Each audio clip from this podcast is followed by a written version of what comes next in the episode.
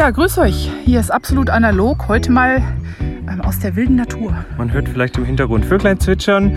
Wir befinden uns nämlich auf einer wunderschönen Blumenwiese und die befindet sich wiederum hinterm Kloster Inzighofen. Neben einem Luxusschuppen. Neben einem Luxusschuppen. Genau, das ist ein Insider. ähm, wir ja, haben gerade Klostergeister-Workshop. Wer den nicht kennt, das ist unser jährlicher Workshop rund um Happy Shooting. Und der findet hier in Süddeutschland in der Nähe von Sigmaringen im Donautal statt. Im wunderschönen Naturschutzgebiet. Und nur ein paar Schritte von der Donau entfernt und äh, es ist einfach ach, schön. Die ersten zwei Tage waren ein bisschen feucht, jetzt ist die Sonne wieder raus. Es ist eine ganze Woche lang. Wir sind insgesamt mit, äh, mit allen Dozenten und so weiter sind wir 29 Leute. Mit Bonifatius sind wir 30. Boni, Bonifatius mit H, B-O-H-N-I Fatius ist äh, eine vollanaloge Mockermaster, die der äh, Dirk mitgebracht hat, weil er den Kaffee hier so unsäglich findet. Der, Wobei, dabei ist der gut. Dabei muss ich muss den Kaffee hier in Schutz nehmen. Also der ist ähm, natürlich kein Kaffee-Nerd-Kaffee, aber der Kaffee, der aus der Maschine kommt, ist durchaus trinkbar. Trotzdem, trotzdem ist Dirk an der Stelle äh, noch ein bisschen mehr Kaffeesnob und hat gesagt, ich bringe mal einen Mokka-Master mit und hat das auch getan. Äh, die macht einen guten Kaffee, also die macht die richtige Temperatur und gießt ja. das auch richtig auf. Das, äh also der ist jetzt, wir sind ja normalerweise schwören wir ja auf handgefilterten aber wir sind gerade fast am Umfallen, ne? Ja, ja, es könnte sein. Also so ein bisschen, ganz klein bisschen juckt der Klickfinger. Ja. Egal. Ähm, das nur dazu der, der Klostergeister-Workshop, der findet jetzt, glaube ich, zum 10., 11., 12. Mal statt oder so. Ähm, also wir sind mittlerweile quasi Stammgäste hier im Haus trotzdem jedes Jahr ein leichtes Zittern, ob wir wieder einen Termin kriegen. Äh, wir haben vielleicht für nächstes Jahr wieder einen. Vermutlich zittert das Kloster auch jedes Mal leicht, bevor wir kommen. Das ist ganz normal. Normalerweise finden hier so, so, so etwas gediegenere Kurse statt. Ne? Musizieren und äh, Kräuter bestimmen und Malen und Kalligrafie. Diesmal sind es aber tatsächlich vier parallel. Wir haben also noch drei Nebenkurse sozusagen. Wir sind der größte, aber nebendran wird Kalligrafie betrieben und äh wir haben, ähm, wir sind gerade an den Holzbildhauern vorbeigelaufen, die ob des schönen Wetters jetzt auch auf die Wiese umgezogen sind. Also da klopft und hämmert, da hat man den Eindruck, in der Spechtkolonie zu sitzen. und dann gibt's auch so ein Papierschablonendruckkurs, die haben den Werkraum belegt. Äh, ja, und das sind alles sehr kreative Dinge, die parallel hier passieren. Und das sind auch vor allem sehr analoge Dinge, weil das Kloster ist ja eigentlich so, ich sag mal, doch ein sehr analoger Ort. Bis vor zwei Jahren hatten die auch nur an einem Ort im Haus WLAN und ansonsten war quasi der Empfang weg. Man hat hier kaum mal Edge oder so. Mhm. Also äh, man wird quasi so ein bisschen auch ins Analoge gezwungen.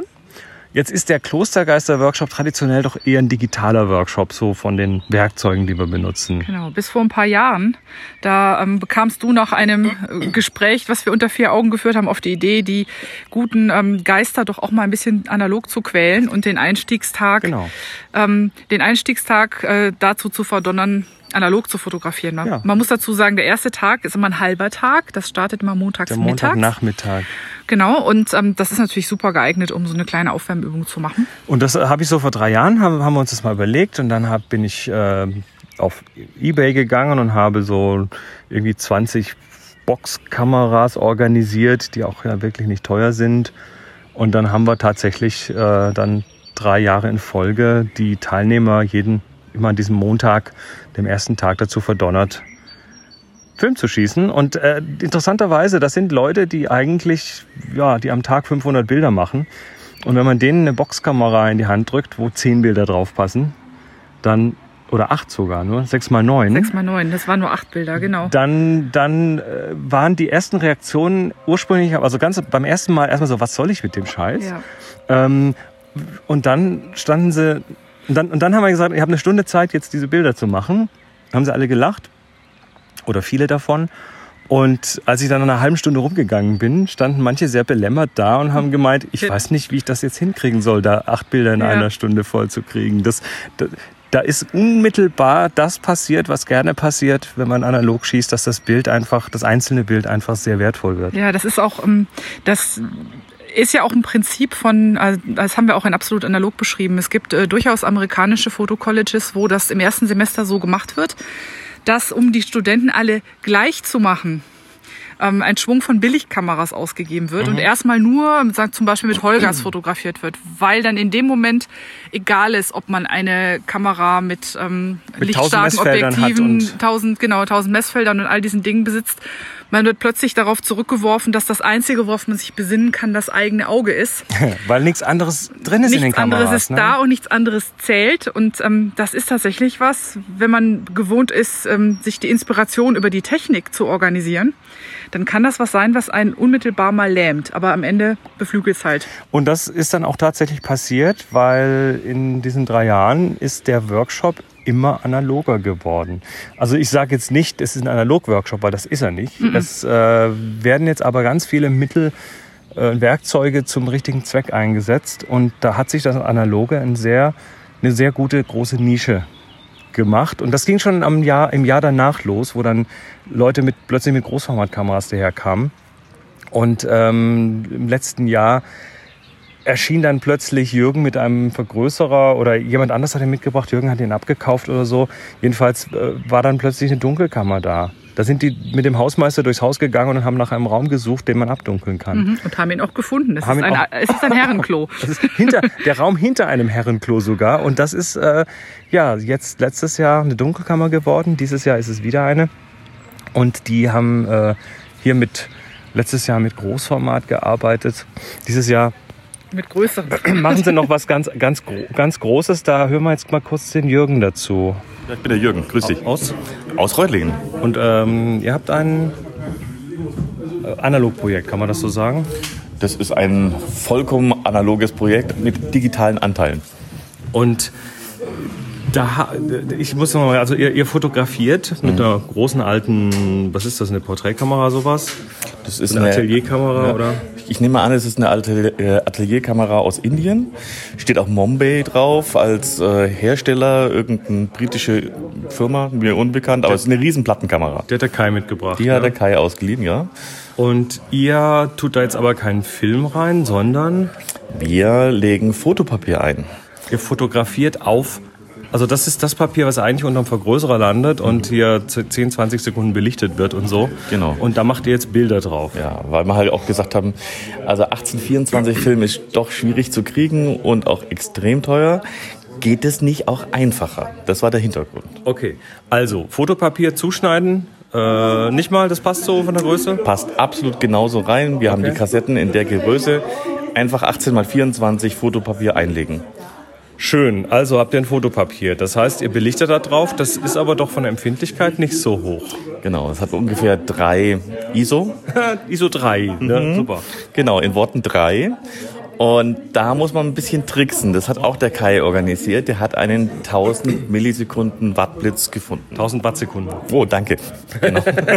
Macht aber nichts. Ähm, 1000 Wattsekunden, das ist viel Licht. Das ist extrem viel Licht. Äh, Ich habe immer das Gefühl, ich werde gegrillt, wenn ich da drunter sitze. Wir haben, wir haben gestern den Spaß gemacht, das ist ein, ein Instant Peeling. Ja, exakt. Oberste Hautschicht verdampft. Nein, ist nicht so schlimm. Nee, nee, die linke Seite ist wirklich immer ein bisschen röter. Nein, ist nicht so schlimm, aber wir brauchen wirklich verdammt viel Licht. Und mit dem verdammt viel Licht erzeugen wir dann endlich ein Negativ. Das heißt, ihr habt jetzt ein Negativ. Das ist ja schon mal klar. Wie macht ihr jetzt aus dem Fotopapier negativ ein Fotopapier positiv? Ja, also um es nochmal ganz kurz zu sagen, wir entwickeln das dann natürlich erstmal. Klar. Äh, In einem ganz normalen Standardprozess, Entwickler, Stopbad, Fixierer. Das trocknen wir, dann hast du ein trockenes Negativ.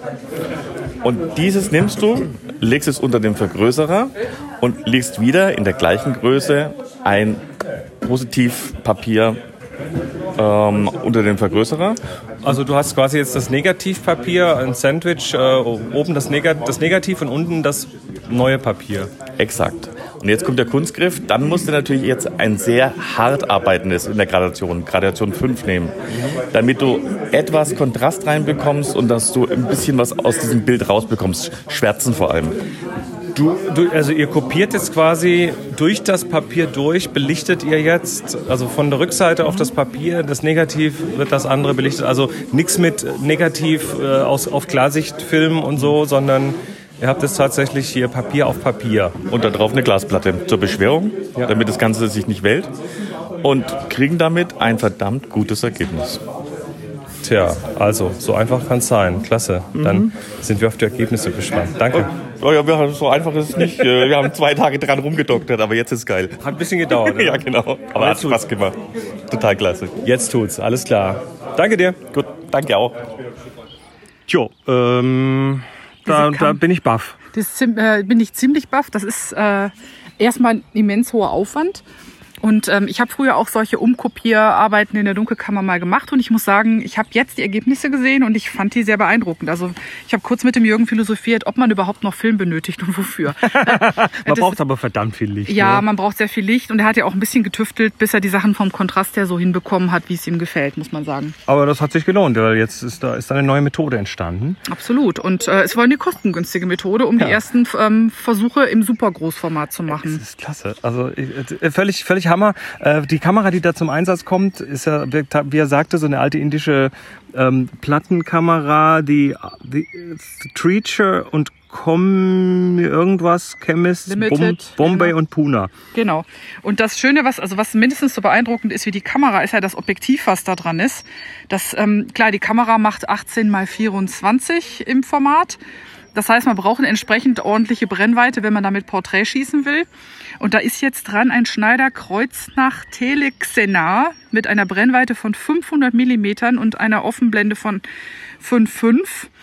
Und ähm, das macht auch Wumms beim Auslösen. Das macht Wumms beim Auslösen und zwar nicht nur das Objektiv selber, sondern da wird natürlich jetzt dieser dicke 1000 Wattsekunden Blitz mit ausgelöst, der dann hinterher Fieb macht. Das klingt dann übrigens ungefähr so. Äh, no, no, Rums. noch mal, noch mal. Also das ist schon Umf. Ne? Da sitzt man da und ist quasi im wahrsten Sinne des Wortes geflasht. Und zwar vom Sound und vom Blitz. Na, der Blitz ist jetzt nicht so tödlich, aber Ja, ich bin Äh. ja auch schon fotografiert worden. Ich kam mir schon sehr geblitzdingst vor. Also da tanzen einem dann doch noch Sekunden später bunte Flecken über die Netzhaut, wenn man da gesessen Mhm. hat. So, es gibt noch so ein paar andere Analoggeschichten. Ähm, du bist mit einer zweiten Pentax 67 angereist. Erzähl doch da mal kurz was drüber. Dein Biest. Mein Biest, genau. Ich habe das ja hier durchaus schon mal erzählt, dass ähm, ausgehend von einem Salzwasserschaden, den ich verursacht habe, meine alte Pentax dann ähm, in diverse Reparaturdurchläufe ging. Also nach der ersten Reparatur hatte sie am Ende immer noch ein Problem, ähm, dass das Zellwerk zur falschen Zeit stoppte, sodass ich den Film entweder nicht rausholen konnte, wenn er fertig war oder halt zu früh. Also sprich, das Zellwerk Hat nicht gepasst. hat nicht ne? gepasst. Dann habe ich sie nochmal in die Reparatur gegeben, mit dem Ergebnis, dass dann die Kamera durch den Film eigentlich sehr gut funktioniert hat und auch sich wieder genullt hat beim Filmwechsel. Das ist auch ganz wichtig, damit, ähm, damit der Verschluss und so richtig funktionieren. Aber am Ende des Films hat sie nicht erkannt, wann denn nun jetzt eigentlich der Film zu Ende ist. Weil typischerweise 6x7 auf einem Rollfilm, äh, das sind zehn Bilder. Und danach dreht dann der Spannhebel frei, sodass er nur noch dazu da ist, ähm, den Film zu transportieren, aber nicht mehr den Verschluss zu spannen. So, und äh, ich habe das dann irgendwie hingenommen und gedacht, okay, ich kann ja fotografieren, ich muss halt selber aufpassen, wann der Film zu Ende ist. Ist aber schon so ein bisschen eine Unsicherheit beim letzten Bild. Ist das jetzt mein letztes oder mein vorletztes? Und habe dann gedacht, naja, vielleicht ist das ja ein Zeichen dafür, dass die Kamera dann doch irgendwann mal aufgibt und habe gemeint, ich muss mir ein Backup besorgen. Ein Zeichen, ein Zeichen. Ein Zeichen, ein Zeichen. Und habe dann tatsächlich ähm, nach einigem Schauen neulich auf Ebay einen japanischen ähm, Fotohändler gefunden, der eine 6.7 genau aus der Generation von meiner alten angeboten hat.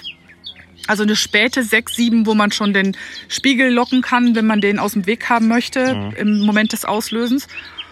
Ja, dann habe ich mir die aus Japan kommen lassen für einen recht fairen Preis. Die gingen inzwischen hier für viel, viel Geld in Deutschland und ähm, bei den deutschen Ebay-Sachen weiß man in der Regel nicht wirklich, wie gut die sind. Und ich hab, muss sagen, mit japanischen Versendern bisher nur Glück gehabt. Habe ich also mal auf den Knopf gedrückt während eines Workshops in Berlin.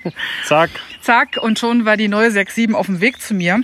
Ähm, ich habe die dann hier so ein bisschen ausprobiert und ähm, sie scheint auch gut zu laufen. Sie ist noch ein bisschen strammer in der Filmplanlage als meine alte. Das ist eigentlich eine gute Sache. Eigentlich eine gute Sache. Und ähm, bevor, kurz bevor wir los sind, haben wir festgestellt, dass an meiner ein Wahlhebel an der falschen Position stand. Man muss sagen, dass ich diesen Wahlhebel selber nie bewegt habe, weil ähm, es handelt sich um Wahlhebel, äh, bei dem man von 120er Film auf 220er Film umstellen kann. oh, Nachtigall, ich höre dir Traps. Und ähm, der Punkt ist, also da ich nie 220er geschossen habe, habe ich diesen Hebel nie bewegt.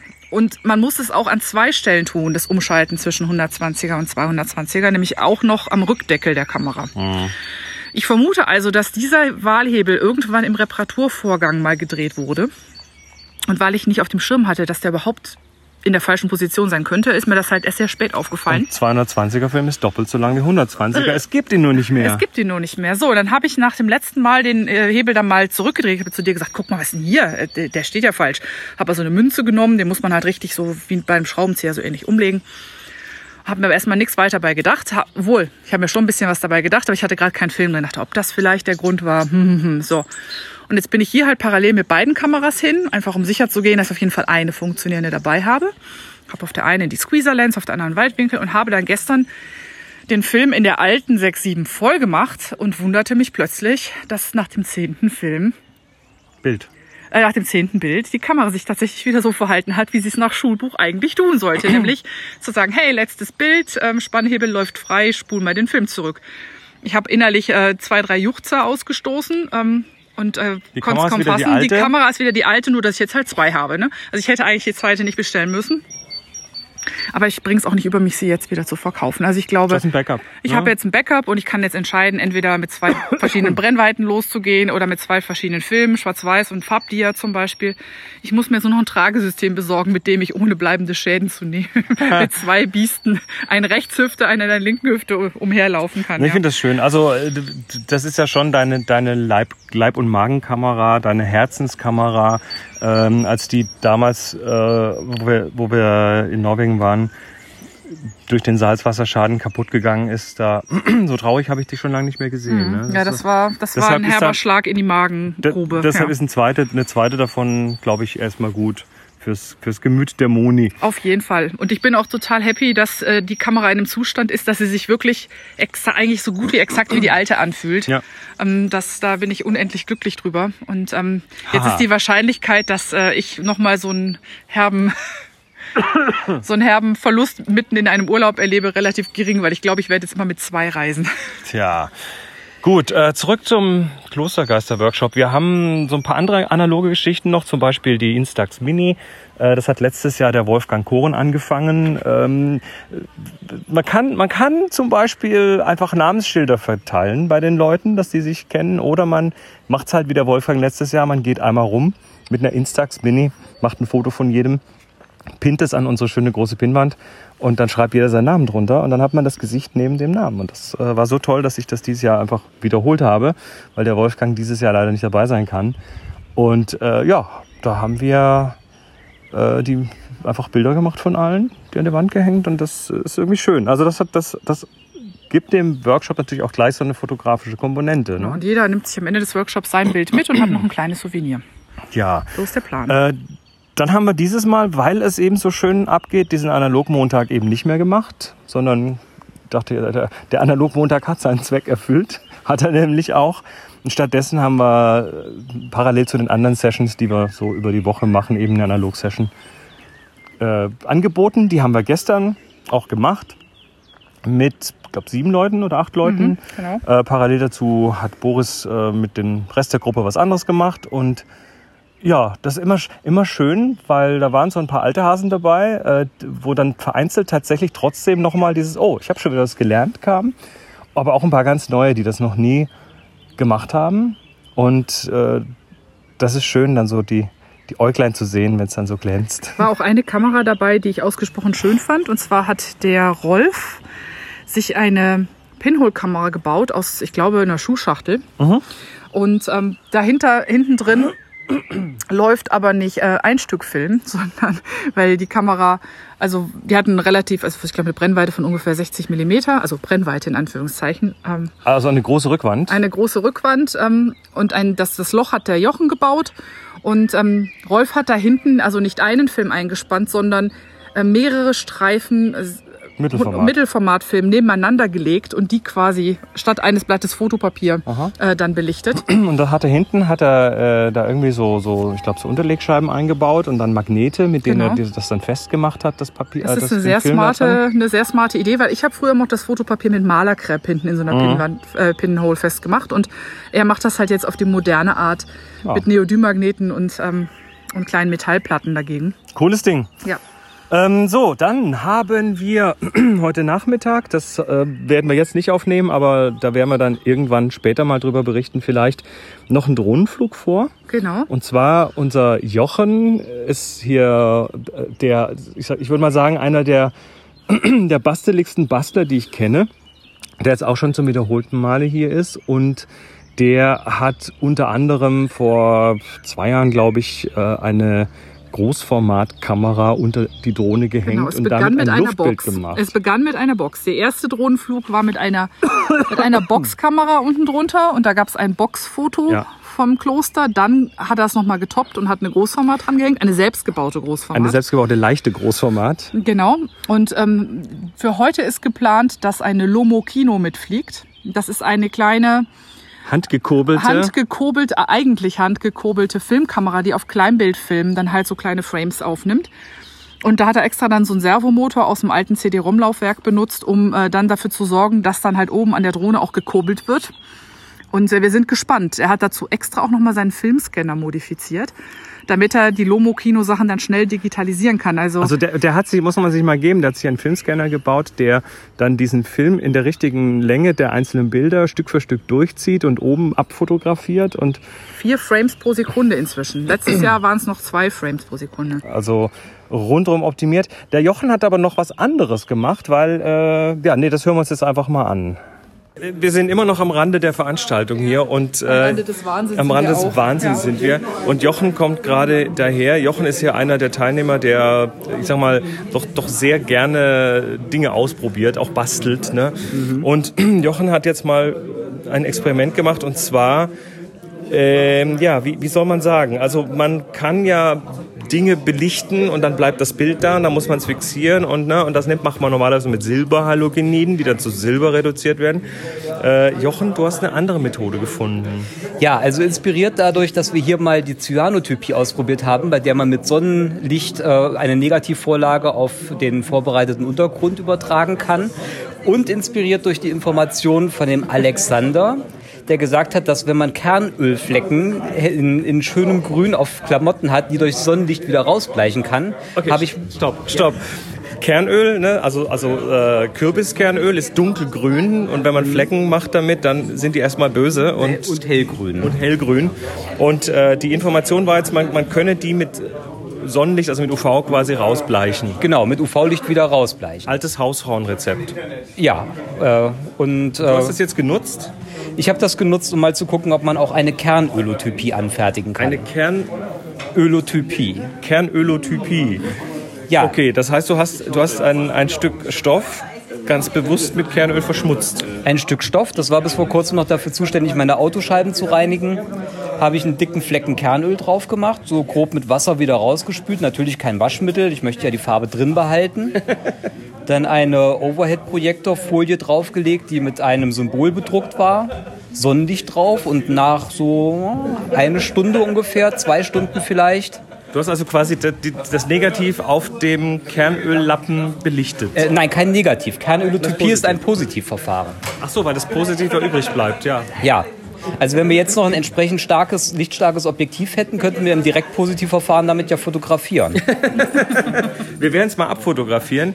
Das heißt, wir haben jetzt hier ein faintes ähm, Abbild dessen, oh, so relativ scharfkantig und alles. ja, scharf. Es war auch schon deutlicher, aber es müsste ja von UV-Licht geschützt werden, damit es permanent bleibt. Das Fixierverfahren äh, wird noch gesucht dafür. Genau. Also wir können es nicht fixieren, deshalb ist es nur ein, ein, äh, ein flüchtiges fotografisches Verfahren. Ja, genau. Man weiß ja aus Erfahrung, dass die Flecken, die man nicht haben will, für immer bleiben, aber die, die man in dem Fall mit Absicht haben möchte, die gehen leider wieder weg. Also, äh, Wir können Foto das Foto auch eigentlich nicht veröffentlichen. Es würde sich um Werbung handeln. ja, aber ich mache ich mach mal ein Stück, Stück äh, davon, mache ich mal ein Foto davon. Das Zentrum vielleicht. kriegen wir irgendwie in die Shownotes rein. Ähm, danke, Jochen. Ja, gerne. Kernölotypie. Ja, was es nicht alles gibt. Also, Also das riecht auch nicht besonders gut nach einer Weile. Ne? nee, es das, wird dann irgendwann ein kleines bisschen ranzig. Aber ich fand es beeindruckend und ich fand die Farbe auch eigentlich recht hübsch. Also es ist eine gute Alternative zum Cyanotypie Blau, finde ich. ja, äh, wobei man muss ja sagen, äh, die, die, die Bilder auf negativen, also auf richtigen Filmnegativen oder auf Filmpositiven, die sind ja auch unentwickelt sichtbar.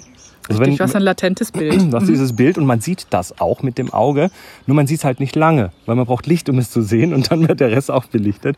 Aber das äh, kennen wir ja aus der aus der, Der Solargraphie, ne? wo man, wenn man so eine Bierdose nimmt, ein Stück Fotopapier reintut, auf der gegenüberliegenden Seite ein Loch, dann klebt man das Ganze zu und dann hängt man das irgendwo an ein Baugerüst und lässt es ein halbes Jahr Richtung Sonne äh, stehen. Dann hat man diese Sonnenspuren und die, die Gegend irgendwie dann da drauf. So ein halbe, halbes Jahr Langzeitbelichtung. Und dann kann man das tatsächlich im Dunkeln auf den Scanner legen, kann dann abscannen. Das reicht auch aus, um das Bild dann zu digitalisieren und danach. Also man muss es nicht entwickeln. Nee, nee, man fixiert es digital. Das, Ich habe ich Ja. hab ja auch was Leuten hören, dass es äh, entsprechend präparierte Dosen ähm, auch im Gepäck mancher Teilnehmer gibt. Habe ich auch gehört. Ich habe aber noch nicht gesehen, ob die jetzt, also sind die verteilt? Vermutlich. Müssten Wenn sie es noch nicht sind, dann werden sie es vermutlich. Also ich könnte mir vorstellen, dass wir, wenn wir nächstes Jahr im Kloster eine absolut analog aufnehmen, möglicherweise was. Du meinst, die wollen den Jahr lang da hängen lassen, wenn, die, wenn, sie, wenn sie der Hausmeister nicht findet und man abräumt. kann den Hausmeister ja warnen. Der ist ja auch zu vielen Schandtaten bereit. Das ist stimmt. Der ist unglaublich äh, kooperativ, was das alles angeht. Ähm, ja, noch eine noch eine weniger fotografisch, aber trotzdem analoge Sache ist die Mokka Master. Ja, genau. Also die Master Ah, das hatten wir schon. hatten wir gerade eben schon. Du meintest, Hatten aber schon. du meintest jetzt das MacBook Air der 50er Jahre, Ach so, oder? genau. ge- Ich hatte gerade mich in der Zeile verlesen. Das MacBook Air der 50er Jahre. Also, das hat jetzt nur indirekt mit der Sache zu tun, aber der Marco ist zufällig gerade hier in der Gegend und kann uns da äh, kurz zwei Worte sagen. Ähm, Marco, du hast.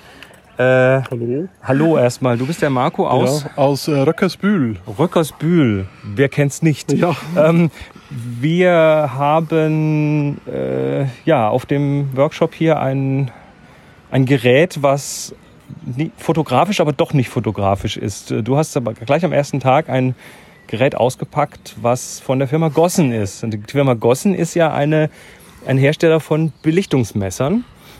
Ähm, dieses, ich, ich, ich lass mal ganz kurz den Sound abspielen, dass man mal hört, was dieses Gerät so tut.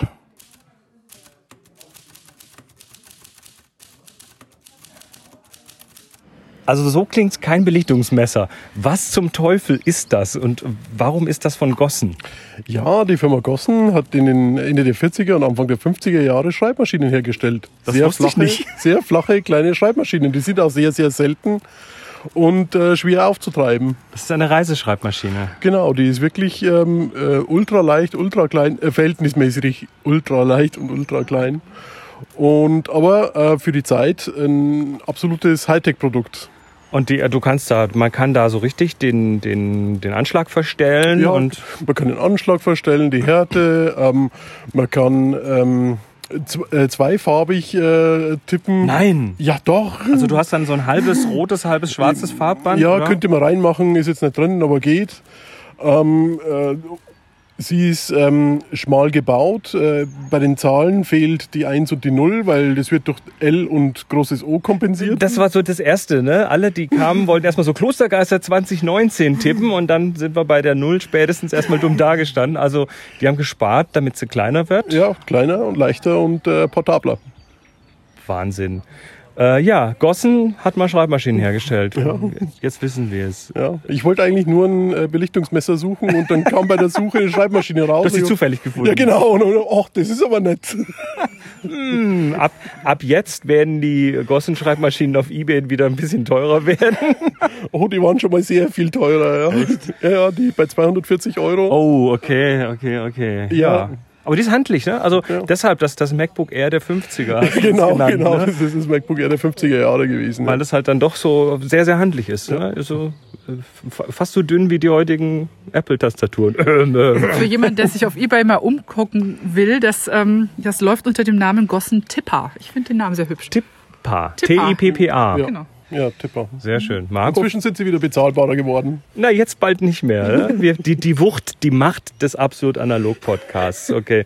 Äh, Marco, vielen Dank. Bitteschön. Gerne. Super. Also, ähm, ja, ich glaube, das war ein schöner Abschluss. Oder haben wir noch was vergessen? Tipper hat übrigens an der Seite eine kleine metallene Klemme. Da kann man einen Radiergummi einklemmen. Und zwar, ich weiß nicht, ob ihr das alle noch kennt von früher. Da gab es diese Radiergummis, die auf der einen Seite rot waren für Bleistift und auf der anderen Seite blau und eine stärkere Schleifmasse enthielten. Die hatten so ein bisschen Schmirgel drin. Und so ein ne? bisschen Schmirgel, damit man halt ähm, zum Beispiel bei Schreibmaschinen halt ähm, einzelne Buchstaben wegradieren konnte oder auch so Kopierstifte, die es früher gab, die halt eine andere Farbe hatten, konnte man damit wegschmirgeln. Und den kann man da reinklemmen. Das ist An genau der, passend. links an der Seite so ein Halterchen. Ja. Es ist, ja. Und am Schluss, wenn man tippt, dann macht's bing, bing am Ende Genau. der Zeile. Also was mir jetzt so langsam auffällt, dass der Workshop eine eine Atmosphäre bekommt, die ich sonst nur kenne von, sag ich mal, einer Maker Fair oder oder am Kongress. Es wird, es wird viel Es experimentiert wird unheimlich und gebastelt. ne? experimentiert. Es ist super inklusiv. Das macht mir total Spaß, weil wirklich jeder, ähm, egal welchen Spleen man hat, ähm, jeder Spleen wird nicht nur geduldet, sondern willkommen geheißen. Man kann damit ja irgendwie produktiv arbeiten. Das finde ich total gut. Also gestern hatten wir auch zwei äh, kleine Roboter, die herumfuhren. Ne? genau, wir, hatten, wir haben einen Robotikmenschen da. Genau, also das ist inzwischen, das ist irgendwie eine ganze große Spielwiese und äh, die Grenzen zwischen analog und digital verschwimmen. Und so muss das ja auch eigentlich sein, ne? Und trotzdem ist es kein Technik-Workshop. Das muss man auch nochmal sagen. Also es ist viel Technik da als Mittel zum Zweck. Die Leute kommen da teilweise mit Kofferräumen voll Sachen an, die dann auch nicht alles benutzt wird. Ne? Aber äh, wir haben das Ganze natürlich schon, es geht um Fotografie nach wie vor. Und äh, das Ganze rahmen wir natürlich auch in entsprechende Projekte, Aufgaben und so weiter ein. Heute Nachmittag werden wir den ganzen Nachmittag äh, zum Thema Gestaltung nochmal machen. Wir haben das Ganze auch angefangen mit einer Hausaufgabe. Die Leute haben Bilder mitbringen müssen. Ne, Sucht mal eure besten Bilder aus oder die Bilder, die euch am besten gefallen und äh, druckt die aus. Und dann haben wir da gemeinsam Bilder betrachtet und drüber geredet. Und also wir, wir, ich denke, es ist, eine, es ist eine Mischung, wo beides irgendwie ganz, ganz gut zusammenkommt. Am Ende geht es um Kreativität und das äh, zeigt sich auch, dass gerade das Zusammenwerfen vieler verschiedener Ideen und Ansätze am Ende wieder neue Ideen generiert. Und das äh, macht mir, ich habe ja so einen kleinen Kreativfimmel, das macht mir total Spaß zu beobachten. Gut, das war ein schönes Schlusswort. Wir äh, haben ja heute jetzt eine etwas längere Folge hier gemacht. Und jetzt hoffen wir nur noch, dass nach dem Mittagessen die, der, der Drohnenflug mit der Lomokino erfolgreich wird und dass die dann auch es schafft, ein Luftbild Moving Luftfilm. Luft, Luft, Luftfilm Moving Pictures herzustellen, was glaube ich sonst noch nie jemand auf der Welt gemacht hat. Zumindest nicht vom Kloster. Alles klar, dann bis nächstes Mal. Macht's gut. Tschüss. Tschüss.